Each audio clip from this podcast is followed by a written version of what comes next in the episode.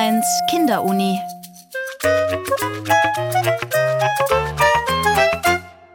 Es folgt die Wiederholung einer Sendung vom April 2021.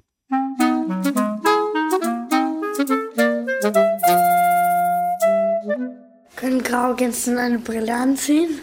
Brille nicht, aber manche von unseren Tieren haben quasi einen Rucksack zum Beispiel. Das wird ihnen umgebunden wie ein Rucksack und da ist hinten oben so ein kleiner GPS-Sender und auch mit einer Batterie und dann wissen wir immer, wo das Tier ist.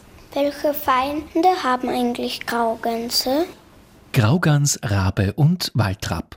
Verhaltensforschung an Vögeln.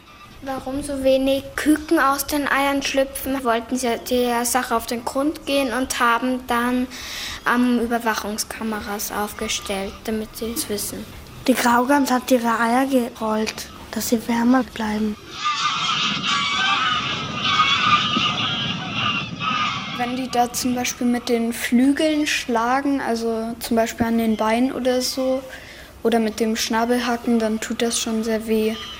Weil die haben halt da in den Flügeln schon eine sehr große Kraft, weil die mit denen ja halt auch fliegen. Die Ö1 Kinderuni-Reporterinnen und Reporter Jakob, Joanne, Nico, Katharina, Elias und Jordan haben auf einem Foto gesehen, wie sich Julia Rittenschober, attackiert von einem Gänserich, schützend die Arme über den Kopf hält. Wir kontrollieren halt regelmäßig die Nester und schauen, wie viele Eier das da sind und ob das Tier schon brütet oder noch nicht.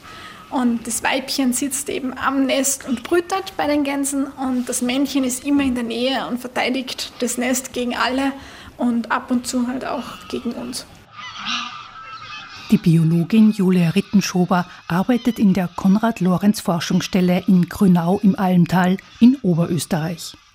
Gefährlich sei ihre Arbeit nicht, sagt sie, aber sehr schön und spannend.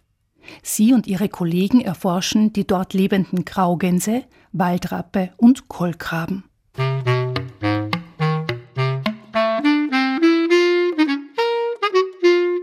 Graugänse werden ca. 90 cm lang und haben eine Flügelspannweite von 1,80 Meter. Das Gefieder dieser Wasservögel ist gestreift, der Schnabel orange. Von welchen Tieren sind Graugänse abgestammt? Also die Graugänse sind halt Wildgänse. Es gibt auch so graue Hausgänse, die schauen fast genauso aus, aber die sind kräftiger und können nicht so gut fliegen. Also die Graugänse sind die Wildgänse. In welche Tiere sind Graugänse verwandt? Mit den anderen Wildgansarten wie der Kanadagans, der Nonnengans, der Blässgans. In der Konrad-Lorenz-Forschungsstelle leben derzeit 180 Graugänse. Wie alt können eigentlich Graugänse werden? Also die älteste Gans war ungefähr 28 Jahre alt und derzeit ist die älteste auch schon über 20 Jahre. Es gibt natürlich Feinde wie ein Fuchs, das heißt manche Gänse werden schon früher, versterben schon früher, manche leben länger. Welche ähm, Feinde essen die Graugänsen? Der größte Feind bei uns von der Graugans ist der Fuchs aber auch Greifvögel und es kann einmal passieren, dass er ganz von einem Auto überfahren wird und es gibt da einfach Gänse, die was verschwinden und wir wissen nicht, ob die vielleicht irgendwo hingeflogen ist oder ob die gestorben ist. Der Lebensbeginn ist die lebensgefährlichste Zeit. Die Brutzeit ist halt allgemein sehr gefährlich für die Vögel, weil wir haben auch nicht für alle Gänse Hütten, sondern manche brüten einfach auf einer Insel oder wollen nicht in einer Hütte brüten. Da werden dann auch oft die Eier gefressen und auch die Küken am Anfang, sie müssen gewärmt werden von der Mutter. Da verstecken sie sie dann unter die Federn, das nennt man Hudern. Graugänse ernähren sich nur von Pflanzen. Die fressen ja eigentlich nur Gras, aber manchmal knabbern die halt auch an Steinen und Ästen oder so. Ich glaube, dass das auch oft einfach Langeweile ist, gerade beim Brüten. Habt ihr die holzerne Bruthütte gesehen? Da knappern sie sehr oft da am Holz von der Hütte. Haben eigentlich Graugänse Zähne? Also richtige Zähne haben sie nicht, aber sie haben so Lamellen, das ist so seitlich vom Schnabel und mit dem können sie das Gras und alles abzupfen. Die Ö1 Kinderuni-Reporterinnen überlegen, wo Graugänse ihr Geschäft erledigen. Auf der Wiese, glaube ich. Nein, im Wasser? Ich glaube überall eigentlich. Also die Gänse machen eigentlich überall hin und die Kotproben sind für uns auch sehr wichtig, weil aus denen kann man zum Beispiel die Hormone analysieren. Und wir haben immer wieder Forschungsprojekte, wo wir die Kotproben von den Tieren sammeln und dann analysieren und dann kann man zum Beispiel herausfinden, ob die Tiere eher gestresst sind oder eher weniger gestresst sind, ob sie viele Parasiten haben oder ob sie eher ein gutes Immunsystem haben. Also die Kotproben sind für uns sehr spannend. Sind Graugänse eigentlich schlaue Lebewesen? Also ich finde schon, dass sie sehr klug sind und sie sind sehr sozial. Also sie wissen genau quasi, wer Freund ist und wer eher Feind ist. Und wir haben zum Beispiel eine Gans, die ist im Winter nach Grado geflogen, nach Italien und die hat auch wieder zurückgefunden. Also ich finde schon, dass sie sehr intelligent sind. Finde ich auch, dass sie ziemlich intelligent sind. Sind Kolkraben eigentlich schlauer als Krähen? Also ich habe Kolkraben schon mal gesehen. Die sind komplett schwarz und sind auch größer als Krähen, also schon ein ganzes Stück. Also beide Arten sind nah verwandt und beide Arten sind sehr schlau. Aber ich würde sagen, die Kolkraben sind schlauer. Sie werden auch oft als Affen der Lüfte bezeichnet, weil sie eben so intelligent sind. Wieso forschen Sie eigentlich so an genau den Tieren? Also gegründet worden ist die Forschungsstelle eben von Konrad Lorenz und dieser hat für seine Forschung an den Graugänsen den Nobelpreis gewonnen. Und sein großes Interesse an Graugänse war, weil er einmal eine Graugans mit der Hand aufgezogen hat. Und bei den Graugänsen ist es so, das Erste, was sie sehen nach dem Schlüpfen, was sie bewegt, das glauben sie, dass die Mutter ist. Und das behandeln sie danach quasi wie ihre Mutter. Und in diesem Fall war das halt der Konrad Lorenz und dann ist er halt die Gans überall hin gefolgt und er war halt quasi die Mutter dafür und so hat er sich dann für die Tiere fasziniert und hat dann angefangen, diese zu erforschen.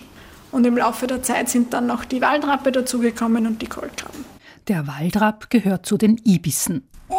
Einst war er in Europa weit verbreitet. Heute zählt er zu den am meisten gefährdeten Vogelarten. Denn sein natürlicher Lebensraum wurde zerstört. Warum sind eigentlich die Waldrappen von Aussterben bedroht? Die letzten freilebende Kolonie ist in Marokko. Und früher, vor ungefähr 400 Jahren, waren es auch in Europa heimisch.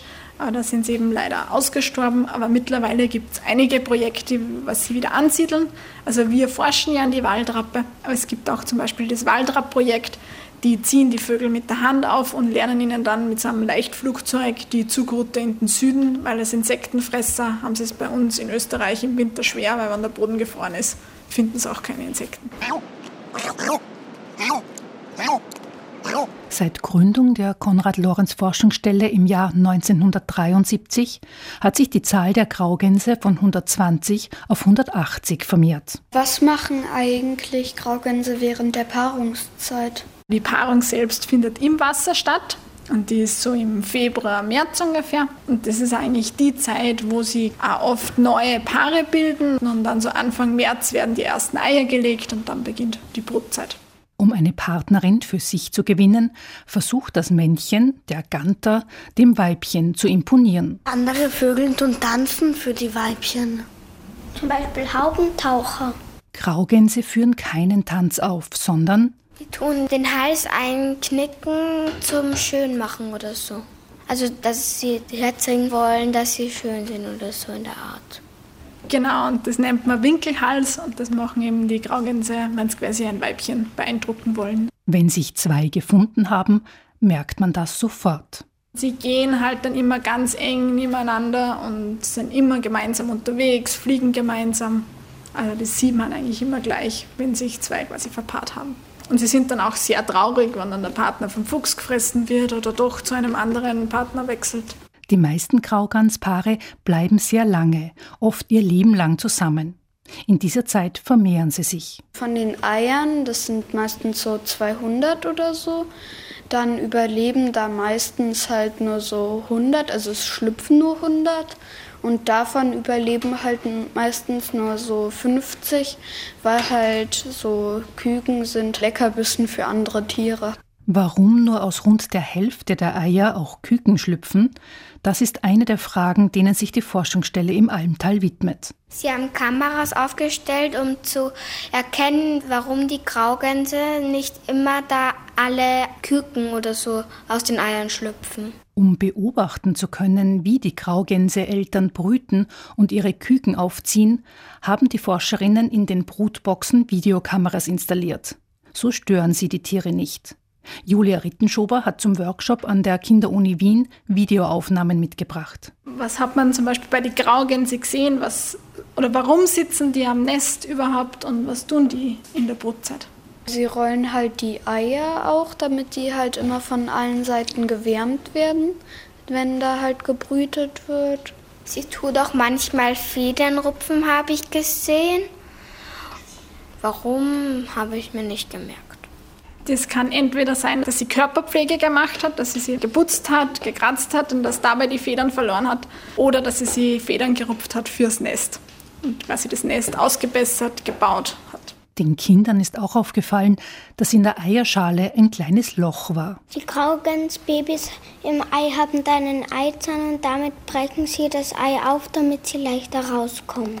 Haben Sie eigentlich schon allen Graugänsen einen Namen gegeben?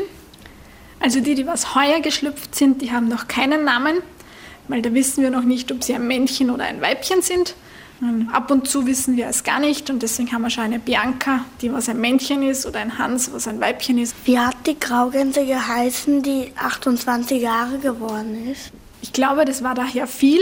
Der Ivan, das weiß ich ganz sicher, der ist 25 Jahre alt geworden. Bei den schlüpfenden Gösseln, so nennt man die Gänseküken auch, konnte man noch etwas Spannendes entdecken. Vor dem Schlüpfen reden die Küken im Ei schon miteinander und machen sie quasi aus, jetzt schlüpfen wir alle und dann schlüpfen es alle ziemlich gleichzeitig und wenn dann jedes Küken geschlüpft ist, dann verlassen sie gemeinsam mit der Mama das Nest, weil es wäre ziemlich blöd für die Mutter, wenn schon drei Küken draußen im Wasser sind und nur drei beim Schlüpfen. Deswegen muss das alles gleichzeitig sein. Und wenn man sich das Ei zum Ohr hält, kurz vorm Schlüpfen, dann hört man sogar das Piepsen. Aber das machen wir nicht, weil die Mutter mag das nicht, wenn man ihr die Eier nur nimmt.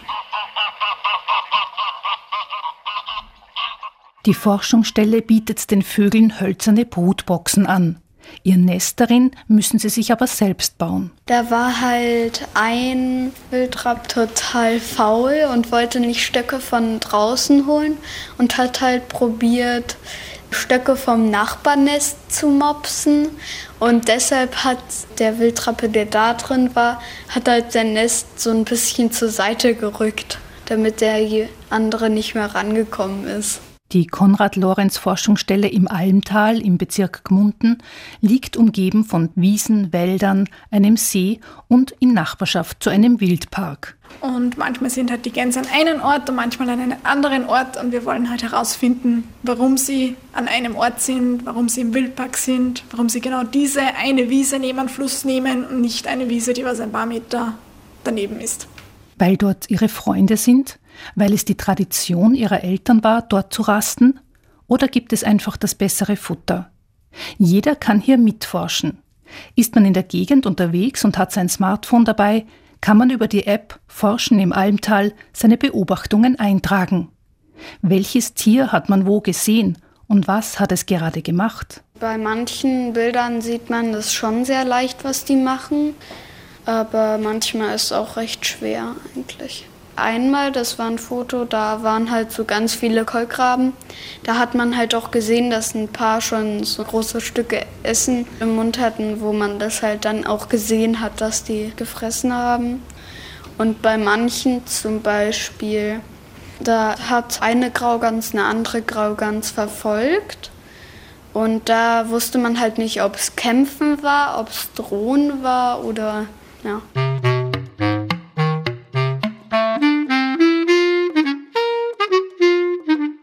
Graugans, Rabe und Waldrapp. Verhaltensforschung an Vögeln.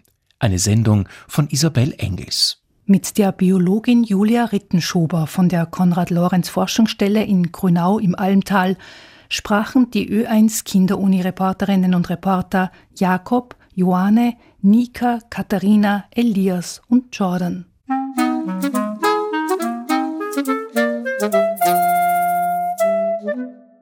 Das war die Wiederholung einer Sendung vom April 2021. Ihr könnt sie sieben Tage lang im Internet nachhören unter oe1.orf.at.